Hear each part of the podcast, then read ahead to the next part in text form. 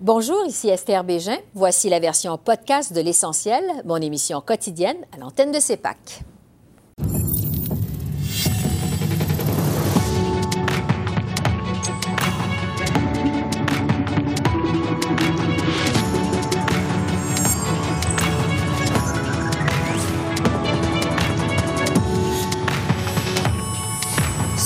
Au jour 2 de l'élection au pays, la vaccination obligatoire et la crise en Afghanistan monopolisent les débats. On fait le point sur la campagne des libéraux avec la coprésidente Mélanie Joly. Le Bloc québécois vise 40 sièges au Québec. Est-ce réaliste? L'avis du sondeur Jean-Marc Léger. Les conservateurs dévoilent leur plateforme électorale et promettent de créer un million d'emplois. L'analyse des politologues Geneviève Tellier et Daniel Bélan. Bonsoir, Mesdames, Messieurs. Au jour 2 de la campagne électorale, l'économie, la vaccination obligatoire et l'Afghanistan ont dominé les débats. Le chef libéral Justin Trudeau a promis un programme d'aide au loyer et au salaire pour les secteurs du tourisme, des services et de la culture touchés par la pandémie. De son côté, euh, le chef du NPD, Jack Meeting, s'est engagé à récupérer les millions de dollars en aide versés aux compagnies qui ont payé des primes à leurs grands patrons pendant la crise sanitaire. Le chef du Bloc québécois, Yves-François Blanchette, a quant à lui défendu son bilan et réclamé une fois de plus des transferts inconditionnels en santé pour le Québec. Enfin, le chef conservateur Erin O'Toole a dévoilé sa plateforme électorale, mais c'est surtout la question de la vaccination obligatoire des fonctionnaires et des voyageurs qui l'a rattrapé en point de presse vaccins sont, euh, sont, efficaces et sécuritaires. J'encourage tous les Canadiens, tous les Québécois de se faire vacciner euh, et on doit utiliser tous les outils euh, dans la lutte contre le COVID-19. On va respecter les décisions des Canadiens en ce qui concerne leur santé. J'encourage les vaccins, mais on doit utiliser les, les, tests de dépistage rapides, des masques, des autres mesures pour les Canadiens qui ne sont pas été vaccinés. Et pour une deuxième journée de suite, le rôle du Canada en Afghanistan est revenu à l'avant-scène à plusieurs reprises dans la campagne, alors que des milliers de personnes tentent toujours de fuir le pays à l'aéroport de Kaboul dans le chaos le plus total. J'ai été horrifié euh, par ces scènes qu'on a vues euh, à l'aéroport à Kaboul, euh, de ce désespoir qu'on est en train de voir dans des gens qui plusieurs ont été là pour aider les Canadiens, ont été là pour aider à rebâtir en mieux l'Afghanistan.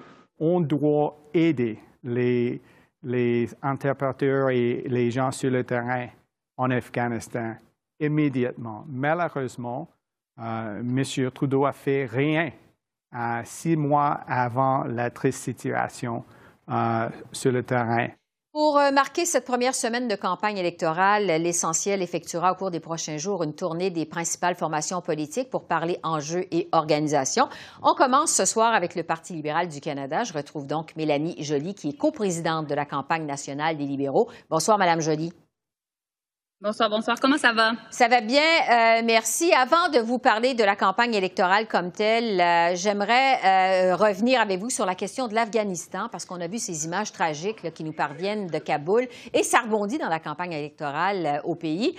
Monsieur Trudeau s'est dit horrifié aujourd'hui. Comment le Canada va évacuer les Afghans qui ont collaboré avec les forces armées canadiennes, ceux qui restent sur le terrain, parce que c'est inquiétant de voir ces images quand même. C'est sûr que c'est inquiétant et comme vous l'avez dit, c'est clairement une tragédie. Tragédie qui affecte particulièrement les femmes, les filles et les minorités euh, ethniques qui sont euh, en Afghanistan présentement. Maintenant, le Canada s'était retiré euh, de l'Afghanistan déjà en 2014, donc ça fait quand même plusieurs années. Mais comme vous l'avez mentionné, il y a plusieurs personnes qui ont aidé le Canada et ses alliés lorsque nous étions présents, notamment plusieurs interprètes alors, on s'est engagé à les protéger, mais aussi à faire en sorte de les accepter comme réfugiés. Et bien plus que les interprètes, en fait, on s'est engagé à accueillir plus de 20 000 personnes, réfugiés afghans chez nous. Euh, et bien entendu, étant donné que le pays fait face à énormément de problématiques présentement, la liste de ces réfugiés-là, donc les réfugiés afghans, euh, va être transmise à plusieurs de nos ambassades et missions qui sont dans des pays avoisinants et qui vont certainement recueillir plusieurs de ces personnes-là pour qu'on puisse par la suite euh, les acheminer et les protéger ici au, Canada. On va suivre évidemment les développements euh, du côté de l'Afghanistan. Entre-temps, je veux revenir sur le moment euh, de déclencher cette élection au pays en pleine pandémie. ça aussi, ça a monopolisé quand même beaucoup le début de la campagne électorale. Plusieurs sont sceptiques, Mme Joly, sur la justification de M. Trudeau, qui a répété encore aujourd'hui que le moment est venu pour les Canadiens de s'exprimer euh, même si on est en pleine quatrième vague de la COVID, euh, M. Trudeau ne semble pas avoir réussi quand même à convaincre tout le monde. Euh, pourquoi ces élections maintenant, en pleine pandémie?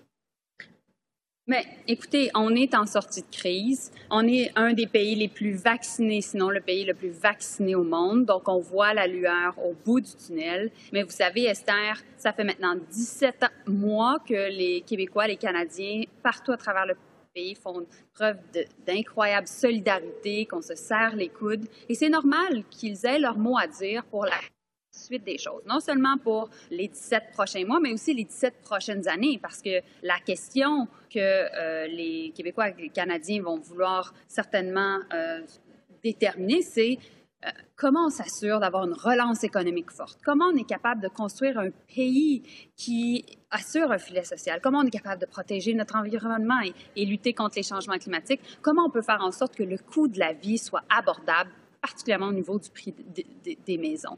Donc, ce sont des questions fondamentales et c'est pour ça qu'on veut euh, s'assurer d'exercer ce, processus démocratique très important qui est essentiellement une élection fédérale. Vous êtes coprésidente de cette campagne. Je veux vous entendre sur les risques d'élection en pleine pandémie. Je parle des risques sanitaires. Là. Euh, dès le jour 1 de la campagne, M. Trudeau euh, n'a pas pu échapper à des bains de foule. Il s'est livré à des échos-portraits. Euh, il n'a pas pu respecter la règle de distanciation des deux mètres. Est-ce que c'est prudent de faire campagne de la sorte? Je pense qu'il y a différents moyens euh, d'assurer que le tout soit sécuritaire, que ce soit avec le vote par la poste, plusieurs dates de vote par anticipation et certainement le jour du vote qui sera le 20 septembre. Je pense également qu'il y a plusieurs autres juridictions qui ont vu euh, des élections, que ce soit en, Nouvelle-Écosse présentement, que ce soit en Colombie-Britannique ou encore au Yukon. Et en même temps, je vous dirais qu'il euh, y a des élections municipales, même au Québec, qui s'en viennent. Donc, la mm-hmm. démocratie doit continuer au même moment où on gère la pandémie. Mais au final aussi, pour nous, le passeport vaccinal est important. C'est la meilleure façon de protéger les gens.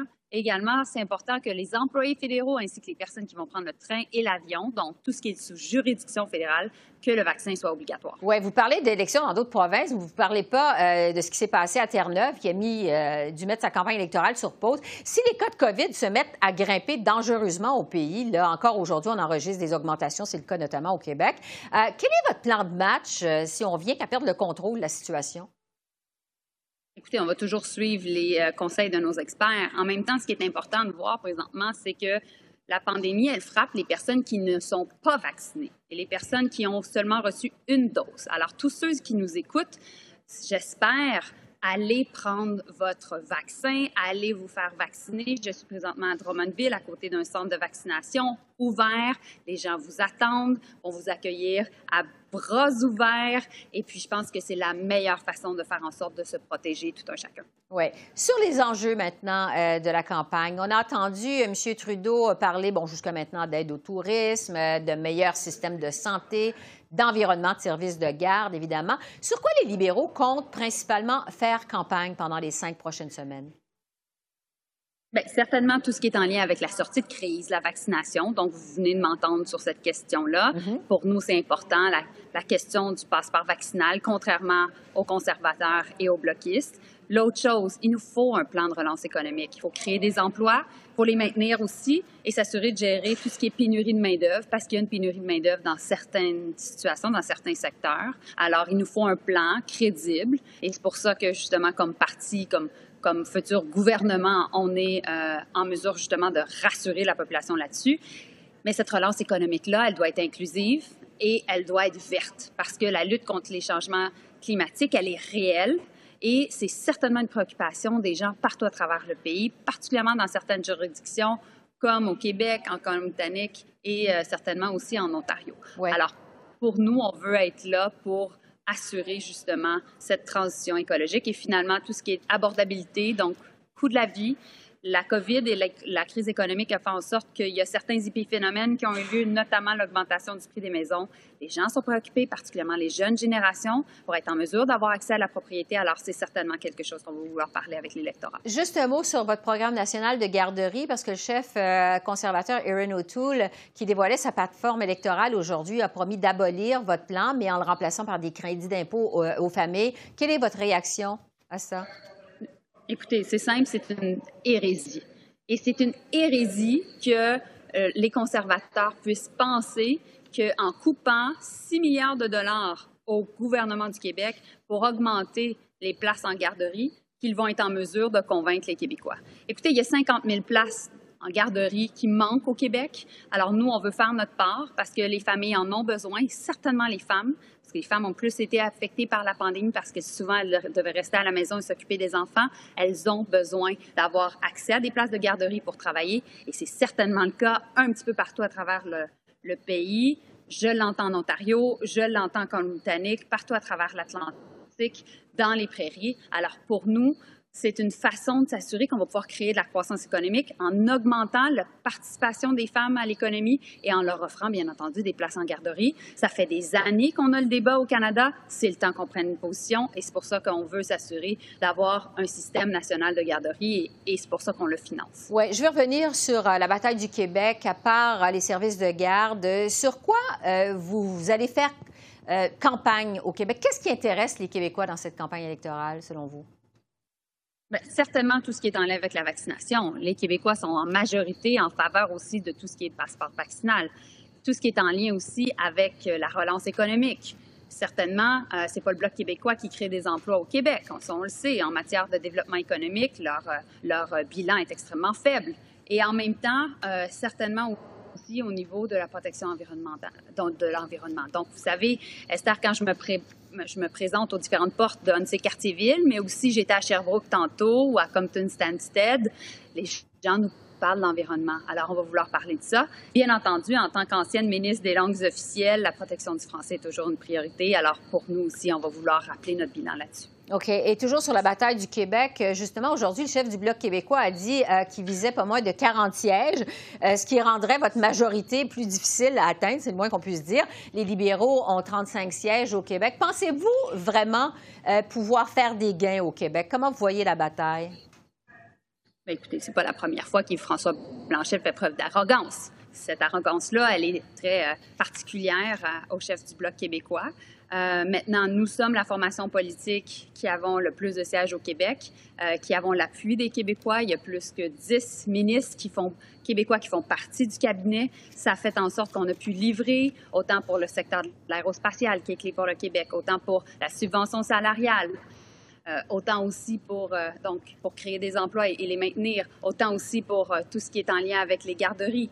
Donc, le chef du Bloc québécois essaie de s'arroger notre bilan. Ouais. Mais comme disait un grand auteur, l'imitation, en fait, la copie est la source de la meilleure flatterie.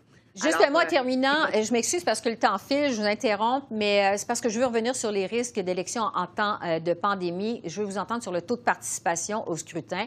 On est en pleine quatrième vague. Est-ce que vous pensez que la pandémie va affecter le taux de participation à cette élection?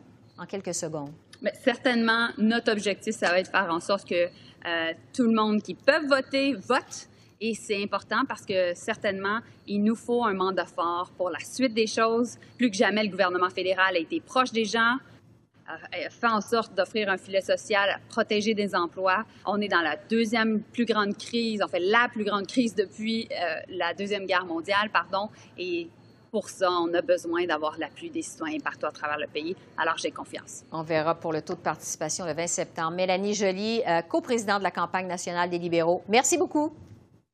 Ça m'a fait plaisir. Au revoir. Au revoir.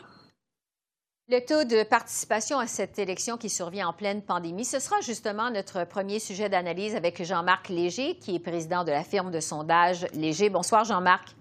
Oui, bonsoir Esther. Bon, il semble que euh, vraiment plusieurs Canadiens n'en voulaient pas de cette élection en plein été, en pleine pandémie, en pleine quatrième vague de la COVID. Est-ce que vous êtes inquiet pour le taux de participation euh, de ce scrutin?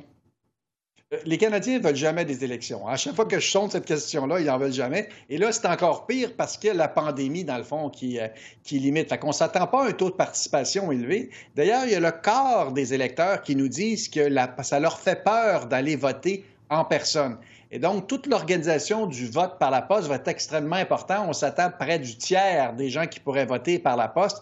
Et ça, ça peut perturber l'élection parce que quand on vote par la poste, un, on vote plus tôt. Et en plus, durant la soirée électorale, ces votes-là ne seront pas comptés. Fait qu'on risque de se retrouver comme aux États-Unis. Euh, quelqu'un peut être en avance le soir, puis dans les jours suivants, on peut retrouver avec un autre gouvernement. Oui, on pourrait donc avoir les résultats plus tard que le 20 euh, septembre. Euh, la grande question, évidemment, Jean-Marc, à ce début de campagne, c'est de savoir si les libéraux, finalement, vont remporter leur pari de retrouver, en fait, un gouvernement majoritaire après le 20 septembre, au moment où on fait finir par connaître les résultats. Qu'est-ce que les sondages vous disent sur la la ligne de départ relativement justement au gouvernement minoritaire ou majoritaire? Aujourd'hui, toutes les conditions sont réunies pour la réélection du gouvernement de Justin Trudeau. C'est-à-dire qu'il part avec 5 d'avance, alors qu'en 2019, au déclenchement des, des, élections, il était à égalité. Ça, c'est une première condition, mais en plus, le niveau de satisfaction de son gouvernement est au-delà de 40% Donc, c'est encore plus que son intention de vote. Il y a donc des gens qui pourraient voter pour lui. Et finalement, il est en avance dans les trois provinces clés. Au Québec, en Ontario, en Colombie-Britannique, le Parti libéral est en avance. Donc, ça lui donne un potentiel de croissance. Le Québec risque d'être au cœur parce que le pivot entre minoritaire et majoritaire se joue souvent au Québec. Il a besoin de 7-8 sièges de plus au Québec, quelques sièges ici et là au Canada, pour devenir majoritaire. C'est possible. Par contre, Esther, il y, a un, il y a une inconnue dans la campagne, mm-hmm. c'est Erin O'Toole. Parce que tous les autres chefs, les Canadiens les connaissent bien, ils étaient là à la dernière campagne. On sait ce qu'ils vont livrer. Erin O'Toole peut être une surprise dans la campagne, positive ou négative. Il reste quand même des facteurs qui font qu'il y a une voie de passage quand même conservatrice possible si Erin O'Toole performe. Oui, ça, ça va être évidemment à voir au cours des, prochains euh, jours, des prochaines, euh, prochaines semaines. Je veux revenir sur ce que vous nous disiez. Bon, le Québec est un des principaux champs de bataille de la campagne, parce qu'on dit souvent que la majorité ou la minorité, ça se décide au Québec. Euh, aujourd'hui, il y a Yves-François Blanchette qui affirme que le Bloc vise 40 sièges au Québec, donc c'est 8 de plus que ce que les bloquistes ont actuellement. Est-ce que ça vous semble réaliste? Ils avaient obtenu 33% des voix à la dernière élection. Et euh, à ce moment-ci, ils sont autour de 30 Un peu moins que la dernière élection, mais il faut se rappeler qu'Yves-François Blanchet a gagné beaucoup de points dans la campagne électorale. Il avait démarré à 22 puis terminé à 32,5. C'est quand même beaucoup de points qu'il a gagné. C'est un bon campaigner. Et surtout qu'il maîtrise beaucoup mieux la langue française. Et on sait que dans les débats, il risque d'avoir deux débats en français et un seul en anglais. Donc, il est sur son territoire. Il y a un autre avantage que le Bloc A, c'est qu'il peut faire campagne uniquement au Québec alors que les autres partis politiques sont obligés de faire le tour du Canada. Qu'il y a des facteurs. Par contre, en 2019, il y avait la loi, la, loi 21 qui est au cœur, de la campagne et un appui tacite du gouvernement Legault. Probablement deux conditions qu'il n'aura pas durant cette campagne-ci. Oui, c'est encore possible. Au début de la campagne, tout est encore possible mais en même temps, juste refaire le même score que 2019 serait déjà une excellente euh, performance pour euh, Yves-François Blanchet. Pour le Bloc québécois. Euh, je vais vous entendre sur les styles de campagne, Jean-Marc, parce que vraiment, là, on assiste à deux stratégies, je dirais, complètement différentes. D'un côté, il y a Justin Trudeau, il y a M. Singh euh, qui sont sur le terrain, qui rencontrent les électeurs. Euh, M. Trudeau fait même des égaux portraits. Alors que de l'autre côté, il y a Erin O'Toole qui répond aux questions des électeurs au bout d'une ligne téléphonique dans une salle de conférence d'un hôtel d'Ottawa. Euh, qu'est-ce que vous pensez de ces deux stratégies qui sont diamétralement opposées? Ah, M. O'Toole va devoir aller voir les citoyens. C'est son début de campagne, on ne sait pas si ça va tenir longtemps, mais le monde veut les rencontrer. On, sait, on a beau être en pandémie, on est quand même en élection. Fait que les gens veulent les rencontrer parce qu'on n'a pas juste besoin intellectuellement de comprendre son programme, qui a, par exemple, son plan de rétablissement économique, qui semble un plan assez cadré. Euh, on a besoin de le sentir également. Les gens ont besoin de savoir qui il est, Erin O'Toole, et non pas rester dans sa petite boîte. Alors que Justin Trudeau, c'est un naturel. Par contre, Justin Trudeau ne pourra pas faire des grands rassemblements comme, il a fait habituellement. On est quand même en temps de pandémie, donc il va limiter ses rassemblements, qui est probablement sa principale force parce qu'il connecte avec les gens. Euh, la campagne va commencer, vous allez voir, là, ça va être intensif c'est une campagne de 36 jours. Ça va aller très, très vite, cette campagne-là. Et on va voir très rapidement si les tendances se créent. Euh, aujourd'hui, avec l'ère des médias sociaux, des nouvelles 24 heures, ça va tellement vite dans une campagne électorale que oui, ça peut changer euh, d'idée. Ce qui n'était pas le cas il y a 20 ans. Esther, quand je débutais dans, le métier, le premier sondage et le résultat électoral, c'est à peu près pareil. Aujourd'hui, on ne peut pas se fier. Chaque élection a son, histoire. Oui, c'est pas mal plus volatile. Euh, je vais vous parler des euh, publicités électorales. Les libéraux en ont dévoilé, les conservateurs aussi, dont une qui a été controversée parce qu'on se moque finalement de Justin Trudeau en apposant euh, son visage sur celle d'une fillette. Qu'est-ce que vous pensez des publicités en ce début de campagne électorale? Bon, c'est un peu rapide, mais c'est sûr que les publicités du Parti conservateur visent une chose, à créer de l'intérêt. Même le plan de rétablissement, vous avez vu, c'est la photo de, de, de Erin O'Toole en, chandail. C'est assez particulier. Là. On n'est pas dans, dans, dans, une publicité qui est très euh, conventionnelle. La même chose, leur première pub anti-Justin Trudeau, euh, qui peut faire rire certains, qui est un peu ridicule pour d'autres. Les, les, électeurs jugeront. Mais en bout de ligne, ce qu'ils cherchent, c'est de la notoriété. D'ailleurs, on en parle. c'est pas pour rien. c'est ce qu'ils cherchent, dans le fond, à faire.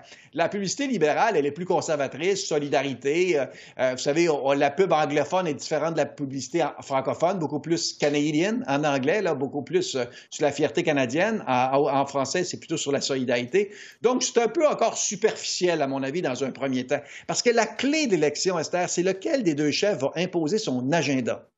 Hier, M. Trudeau a essayé d'imposer l'agenda de, de la, pandémie en disant que tous les partis ne sont pas d'accord sur la vaccination. Et plus on va parler de pandémie, plus on va parler d'égalité sociale, d'égalité des chances, de programmes sociaux, on est sur le territoire libéral. Plus on va parler d'économie, de gestion de déficit, d'emploi, là, on arrive sur le territoire conservateur. Celui qui imposera le thème, c'est lui qui gagnera la campagne. À suivre, Jean-Marc Léger, président de la firme de sondage Léger. Euh, merci pour vos lumières en ce début de campagne électorale. On aura certainement l'occasion de se reparler. Merci. Au plaisir. Au revoir. Le chef conservateur Erin O'Toole a dévoilé aujourd'hui la plateforme électorale de son parti. La promesse phare consiste à créer un million d'emplois en aidant davantage les entreprises. Les conservateurs prévoient aussi transférer beaucoup plus d'argent aux provinces pour les soins de santé, augmenter les soins en matière de santé mentale et équilibrer le budget d'ici dix ans. Deux choix s'offrent à vous. D'un côté, les libéraux, le Bloc, le NPD et les Verts n'ont pas de plan pour assurer la reprise économique après la pandémie. Pas de plan pour l'emploi, rien du tout. Et de l'autre, les conservateurs vont créer des emplois, augmenter les salaires, rétablir l'économie et équilibrer les finances publiques. J'analyse cette plateforme électorale conservatrice avec nos politologues Geneviève Tellier et Daniel Bélan. Bonsoir à vous deux. Bonsoir. Les conservateurs qui promettent de dépenser des milliards en nouveaux investissements. Geneviève, d'abord, est-ce que les conservateurs sont en rupture avec leurs traditions? Oui, euh, par contre, c'est pas la première fois que je vois ça. Quand j'ai vu cette plateforme-là, j'ai pensé tout de suite à Patrick Brown, c'est-à-dire le chef conservateur de l'Ontario qui avait précédé Doug Ford, qui avait dû quitter rapidement, qui avait fait la même chose lui aussi, c'est-à-dire parler publiquement d'être un premier ministre en, devenir de droite, mais présentant une plateforme électorale très centriste. Et c'est exactement la même chose que Erin O'Toole nous fait aujourd'hui, c'est-à-dire très centriste. À mon avis, c'est une plateforme qui aurait pu être présentée par Paul Martin ou par Jean Chrétien. Donc, il y a à peu près 20 ans. Bon, les choses ont changé depuis, mais euh, oui, beaucoup de dépenses. Euh, j'ai hâte de voir le cadre financier. Il n'est pas encore là. Euh, mais je ne suis pas sûre que ça va plaire à tous les conservateurs. Par contre, est-ce que tous les conservateurs vont avoir le choix de voter pour un autre parti? Je pense pas. Alors, c'est le pari que M. Auto le fait, Oui. Daniel, qu'est-ce que vous en pensez? Oui, c'est une brique. Hein. C'est presque 50 fois, 50% plus long que le, la plateforme du NPD. Alors, 168 euh, pages, euh, c'est beaucoup de détails. D'ailleurs, le mot détaillé revient euh, à très nombreuses reprises. On veut montrer qu'il y a du contenu et qu'on a, oui, on fait beaucoup de promesses, mais oui, c'est pas chiffré. je pense qu'on dit aussi quand même pour rassurer les conservateurs traditionnels qu'on va équilibrer le budget, mais seulement dans 10 ans. Donc, à court terme, beaucoup de dépenses pour créer un million d'emplois euh, très rapidement avec des, beaucoup d'argent pour les PME et euh, une nouvelle subvention salariale après l'échéance de celle en vigueur. Euh, et puis de l'argent aussi dans le secteur de l'immobilier pour construire un million d'habitations en, trois ans. Donc, à court et à moyen terme, il y a beaucoup de dépenses, évidemment. Oui. Et le directeur parlementaire du budget doit passer à travers la plateforme pour voir si les chiffres euh, tiennent la route. Sur les garderies, maintenant, les conservateurs promettent euh, d'abolir le programme national des libéraux et de donner plutôt euh, des crédits d'impôt aux familles. Geneviève, est-ce que c'est une promesse risquée politiquement, vous pensez? Moi, je pense que oui, je pense que ça va être l'enjeu de la campagne électorale, à moins qu'il y ait un événement euh, qui, qui, vienne par surprise comme la question de l'Afghanistan. Mais euh, oui, sur le fond, euh, je pense que les Canadiens ont vu la, la, faiblesse du système de garderie à travers le Canada. À mon avis, la plupart des électeurs sont séduits par cette idée d'avoir un régime national de garderie, surtout à 10 dollars par jour. Beaucoup moins que ce que la plupart des familles payent actuellement. Et je suis pas sûre que les Canadiens vont vraiment aimer cette proposition-là, alors de changer pour des crédits d'impôt pour les familles à plus faible revenu. Donc, ça ne s'appliquera pas pour tout le monde non plus. Et ça va être la principale différence entre les conservateurs et les autres partis politiques en matière de programmes sociaux. Donc, euh, pour moi, oui, c'est un morceau important euh, où il pourrait y avoir un débat de fond, ce qui ne va pas être inintéressant. Oui, Daniel, euh, on sait qu'il y a plusieurs provinces conservatrices qui ont déjà conclu des ententes avec les libéraux de Justin Trudeau pour ce programme national des garderies. Est-ce que ça pourrait faire perdre des appuis à Aaron O'Toole, vous pensez? C'est tout à fait possible. En même temps, bon, les libéraux accusent les conservateurs de, faire, de vouloir faire la même chose que Stephen Harper avait fait en 2006. Il ne faut pas oublier qu'Ken Dryden, euh, sous Paul Martin, avait signé des ententes avec les provinces euh, pour ce qui est des garderies. Euh, donc, on veut essayer de, refaire ce coup-là d'une certaine façon. Est-ce que ça va marcher? on est quand même là, 15 ans après. L'importance des garderies est encore, est encore accrue, surtout après la pandémie. Donc, je pense que c'est une stratégie risquée pour les conservateurs, mais pour la base, c'est sûr que les, garderies subventionnées, ce que Trudeau euh, a mis sur la table, ça ne leur plaît pas. Alors, il fallait quand même faire cette concession-là à la, base conservatrice et on l'a fait, mais c'est un risque. Oui, il fallait euh, marquer le coup. Euh, sur la promesse des conservateurs d'augmenter substantiellement les transferts en santé, en fait, ils promettent 6 milliards par année pendant 10 ans, donc 60 milliards sur 10 ans. Geneviève, quel pourrait être l'impact de cette promesse-là au Québec? Bien, ça va être les premiers ministres provinciaux qui vont se prononcer, à mon avis, surtout sur cette question-là. Donc, M. Legault va certainement dire c'est une bonne mesure. Il va probablement dire aussi c'est pas assez d'argent. Euh, on verra euh, c'est quoi les sommes qui sont promises par les autres partis politiques aussi. Mais, finalement, on comprend un peu pourquoi les conservateurs vont avoir des déficits pendant dix ans. C'est qu'une bonne partie va s'expliquer justement par ces transferts-là. Donc, on veut acheter un peu la paix sociale avec les provinces. On veut aussi aider les provinces en difficulté, donc pas juste le Québec, même le Québec, ça va plutôt bien, mais les provinces de l'Ouest. Euh, donc, ça aussi, ça pourrait être payant pour M. Monsieur, monsieur O'Toole. Euh, mais c'est quand même un changement, je vous dirais, de la part des conservateurs euh, de vouloir bonifier de cette façon-là les transferts en santé. C'est quand même important comme mesure. Oui, Daniel, on sait que, justement, bon, M. Legault demande une augmentation importante des transferts en santé. C'est un cheval de bataille pour lui. Est-ce que ça pourrait valoir à Erin O'Toole l'appui, je dirais, très convoité dans cette campagne? De François Legault, premier ministre du Québec? Je ne sais pas. François Legault, je ne pense pas, va, va pas appuyer un parti durant la campagne. Hein. Sa, coalition, euh, même s'ils sont forts en ce moment et son pouvoir est en avance dans les sondages euh, au Québec, il y a quand même beaucoup de, voteurs caquistes qui vont se tourner vers les libéraux ou vers le bloc durant cette élection. Donc, je ne pense pas qu'ils vont appuyer un parti en tant que tel, mais c'est vrai que François Legault pourrait dire qu'il est encouragé par la promesse euh, conservatrice, qui est ironiquement très semblable à ce que Paul Martin avait fait à l'époque, hein, augmenter les, euh, les, euh, les, transferts en santé de 6 par année. Ça avait duré pendant 10 ans et c'est Stephen Harper qui avait un peu, qui avait terminé, qui avait, qui avait décidé de, de baisser les transferts en santé. donc, on, ironiquement, c'est une recette libérale qu'on essaie d'adopter ici, celle de Paul Martin, pour essayer d'amadouer les provinces. Euh, et aussi de séduire les électeurs. On va voir comment les libéraux vont faire ça dans leur propre plateforme. Il me reste euh, quelques secondes. Euh, Geneviève, je vais terminer avec vous sur la vaccination obligatoire des fonctionnaires fédéraux et des passagers par train et aérien.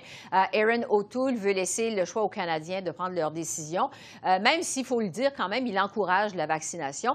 Est-ce que cette question risque de le rattraper encore longtemps dans la campagne électorale? Ça fait deux jours que ça dure. Là? Bien, je pense qu'il a clarifié sa position hier soir, tard hier soir, il était tard parce que toute la journée, on l'a talonné sur cette question-là. Maintenant, c'est clair, il ne veut pas obliger la vaccination. Euh, ça sera à lui après de dire pourquoi. Il y a des arguments qui pourraient appuyer sa position. Euh, j'ai l'impression que ça va disparaître tranquillement parce que la campagne, à mon avis, ne va pas porter que sur la vaccination. Donc, c'est un thème de première semaine, je vous dirais, mais je ne pense pas que ça va durer plus longtemps. Geneviève et Daniel, merci beaucoup. On se retrouve lundi prochain. Merci. Merci, au revoir. Au revoir. Alors voilà, c'est comme ça qu'on a vu l'essentiel de l'actualité de ce jour 2 de la campagne électorale au pays. Esther Bégin qui vous remercie d'être à l'antenne de CEPAC, la chaîne d'affaires publiques par câble. Je vous souhaite une excellente fin de soirée et je vous dis à demain. Au revoir.